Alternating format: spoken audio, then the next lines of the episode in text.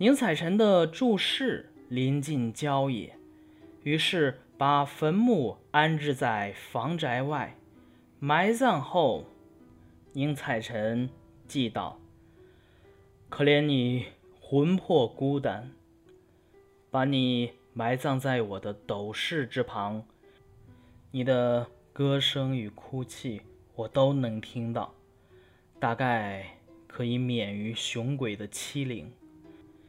这一碗汤水，请你喝了吧，虽然并不纯美，希望你不要嫌弃。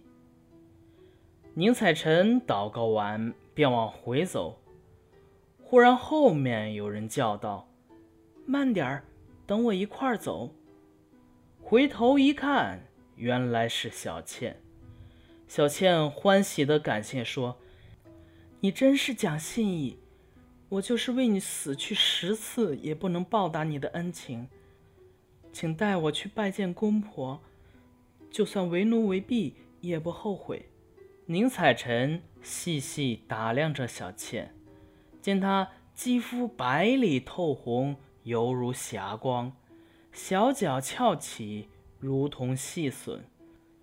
白天端详相貌，比。夜里更显娇艳无比，于是，一同进入家宅。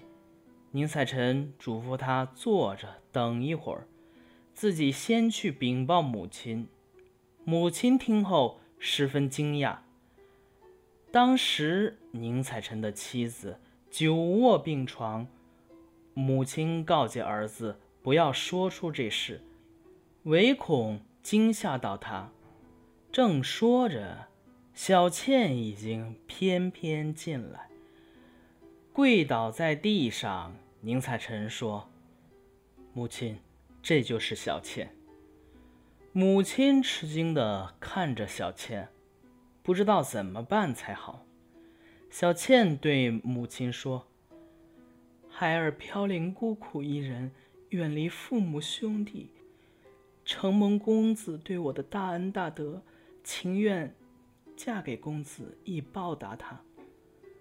母亲见她长得温柔秀美，这才敢跟她讲话，说道：“小娘子愿意照顾我的儿子，老身非常喜欢。但是我这一辈子只有这一个儿子，要靠他继承祖宗香火。”不敢叫他娶个鬼女啊。小倩说：“孩儿实在是没有歹意，已死之人既然得不到老母的信任，就以兄妹相称，跟着母亲过，早晚侍奉您老人家，这样好吗？”母亲可怜他一片诚心，就答应了他。小倩当时想去拜见嫂子，母亲说她有病，不宜相见，这才作罢。小倩立即进了厨房为母亲做饭。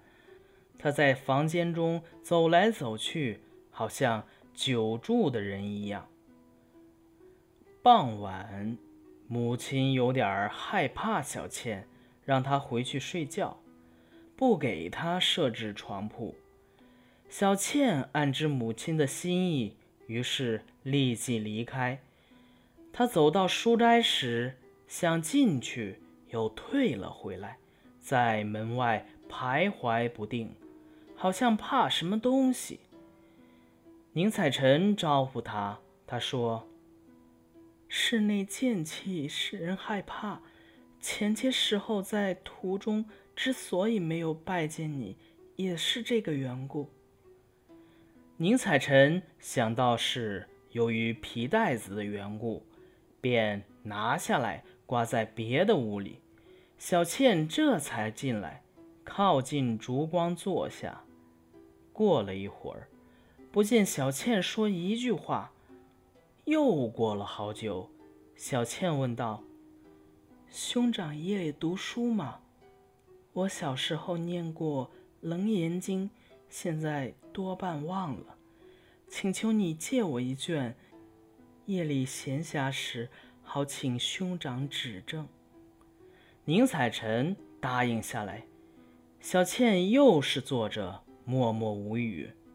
二更都要过去了，还是不说走。宁采臣催他离开，他伤心欲绝地说：“他乡的孤魂，真怕那荒凉的墓穴呀。”宁采臣说道：“屋里又没有别的床铺，再说兄妹之间也应避嫌。”小倩起身，双眉紧锁。嘴角咧着想哭，举起脚又不愿意走，走走停停，最后挨到了门口，下了台阶就不见了。宁采臣暗中可怜他，想留下他住在别的房间，但又怕母亲怪罪。早晨起来，小倩先去问候母亲。端上洗脸水，伺候洗浴梳头，然后又下堂操作家务，就没有不顺承母亲心意的。黄昏时便告退，来到书斋，在烛光下念经，感觉到宁采臣要睡了，这才伤感的离去。早先呢？宁采臣妻子病倒后，母亲操劳过度，难以承受。但自从得到小倩的帮助，就变得非常安逸，所以啊，打心里感谢他。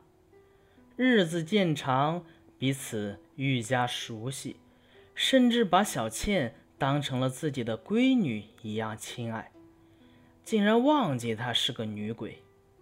到了晚上。不忍让她离开，便留她一起住。小倩出来时不吃不喝，半年之后渐渐的喝些稀粥了。母子二人都很溺爱小倩，从来闭口不提她是鬼，别人也就更不知道这件事了。不久，宁采臣的妻子病故了。母亲私下有纳小倩做媳妇的心思，但是又怕对儿子不利。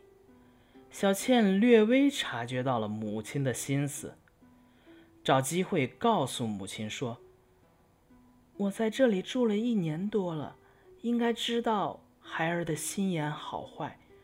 我是不想再祸害行人，所以才跟郎君来到这里。”我对郎君没有别的意思，只是公子光明磊落，连天人都钦佩他。我其实只想依附公子三五年，借此博得个封诰，也使在九泉之下的我也光耀一番。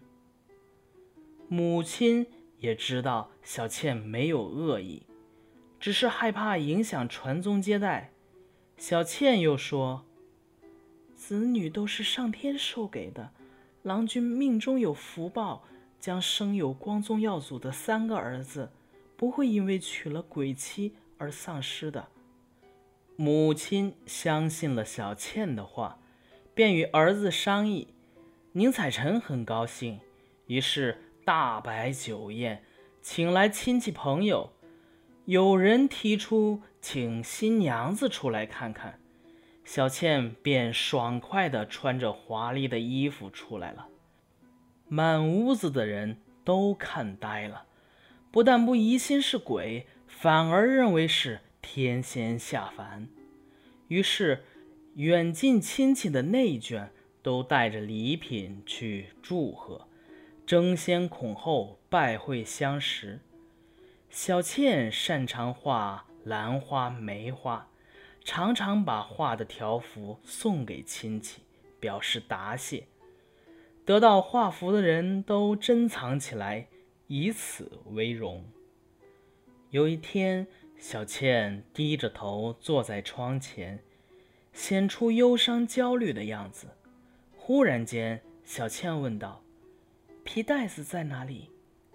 宁采臣说：“因为你怕它，所以把它封起来，放到别的地方了。”小倩说：“我接受人的生气很久了，应该不会再畏惧他，最好取来挂在床头上。”宁采臣询问用意何在，小倩说：“这两三天心里一直惴惴不安，想必金华那个妖精痛恨我远远的逃走，恐怕早晚会寻找到这里。”宁采臣。便把皮袋子拿来，小倩反复查看，说：“这是剑仙成人头的皮袋子呀，都破旧到这个样子了，不知道杀了多少人。我现在看见他，身子还起鸡皮疙瘩呢。”而后把皮带悬在床头上了。第二天，小倩又把皮口袋。挂在门上。夜晚，小倩与宁采臣对烛而坐，还提醒宁采臣不要睡觉。忽然，有一个东西像飞鸟一样坠落了下来。小倩吓得藏在帷帐后面。宁采臣一瞧，这东西像个夜叉。两眼闪闪如电光，舌头血红血红，张牙舞爪扑了过来。到了门前，又退了几步，徘徊了好久，才敢接近皮口袋，伸出爪子去摘取，好像要把皮口袋撕碎。忽然间，皮口袋咯噔一响，变得像个大土筐一般大。恍惚中，好像有个鬼物从里面探出半身，一下子把夜叉揪了进去，然后声音顿然消失，皮口袋又缩回了原来的样子。宁采臣看到这情景，真是又害怕又惊讶。小倩也走出来，非常高兴地说。好了，没有事了。他们一起观看皮口袋，只见里面有几斗清水而已。后来又过了几年，宁采臣果然考上了进士，小倩也生下一个男孩。等宁采臣娶了妾后，小妾又与小倩各生了一个男孩。这三个儿子。长大后都做了官，声誉很好。好，这一篇就讲完了啊。聂小倩不用说了吧，这大概是《聊斋志异》中被当代多媒体改编的最多的篇目了，同时啊，也是添加当代元素最多的篇目。不过呀，中国年轻的读者。可能看过聂小倩原作的不多，但没看过《倩女幽魂》电影的估计很少吧。呃，不过那个电影也是很拍的很好啊。徐克的片子啊，先嗯先扯一些闲篇儿啊。呃，因为那个《倩女幽魂》电影都是徐克拍的嘛，徐克的片子拍的其实呃非常具有那种。味儿，就味儿特别正，就他拍的那种武侠呀，特别具有武侠的风采。拍的那种像这种鬼怪类的电影，也特别具有那种国之将亡必有妖孽的氛围。这种氛围啊，在三部《倩女幽魂》里边都特别明显。而他拍仙侠类的电影，就那个《蜀山传》。当年被喷的要死，但其实啊，我还是挺喜欢看的，因为里边的仙侠仙侠是真的特别像仙，也像侠，不像现在的所谓的仙侠剧啊，张口四海八荒，闭口千年万年，什么什么上神圣主，哎呀，这个的。就这么多名头，但是那核桃仁大小的脑袋里边永远只有一件事：谈恋爱，谈恋爱，谈恋爱。好吧，这就有点扯远了。除了徐克的《倩女幽魂》，还有一部是我初那时候是初中还是高中啊？呃，台湾版的那我记得是大 S 演的聂小倩，然后，嗯，还有一个原创的人物是魔金七夜，是聂远演的。啊，当时感觉帅惨喽。呃，不过这部《倩女幽魂》啊，原创了很多其他的人物，里边还有，呃，像诸葛流云，我记得是吴京演的，还有像燕红叶，是燕赤霞的女儿，好像是轩轩主演的，就是那个和古天乐经常搭档的那个人。啊，反正现在说起来好多回忆呀。然后那个《倩女幽魂》基本上就把这边原作给改的完全魔改了啊，就各种七世怨侣，然后人间魔界的，反正一通谈恋爱。然后这两部《倩女幽魂》其实都用到了张国荣的那个《倩女幽魂》的主题曲。也是我非常喜欢的一首音乐。好，这些闲聊旁白咱们就结束了啊，有点荒腔走板了。呃，继续说回到原作，与《聊斋志异》一般的人鬼相恋的篇不同啊，女鬼聂小倩的人格前后其实有很大的变化。一开始她。不是以温柔多情的面目出现的，而是被夜叉驱使的，靠色相害人的施害者。不过啊，在宁采臣的感召之下，他改过自新，恢复了善良淳朴的本性，被宁采臣和婆婆接纳。这一转变啊，使他的性格相当丰富。宁采臣也不属于。一般的多情狂生，而是廉语自重，每对人言，生平无二色。这一性格色彩呀，很符合当代婚恋对于男性的要求。宁采臣与聂小倩的关系啊，不是一见倾心的才子佳人模式，表现出性格、命运、义气。等诸多丰富的内涵，尤其是在聂小倩和宁采臣浪漫奇异的关系中，还出现了信义刚直、武艺高强的侠客燕生的形象，也就是燕赤霞啊。靠着他，宁采臣和聂小倩躲过了夜叉的谋害，也躲过了后来夜叉的追杀。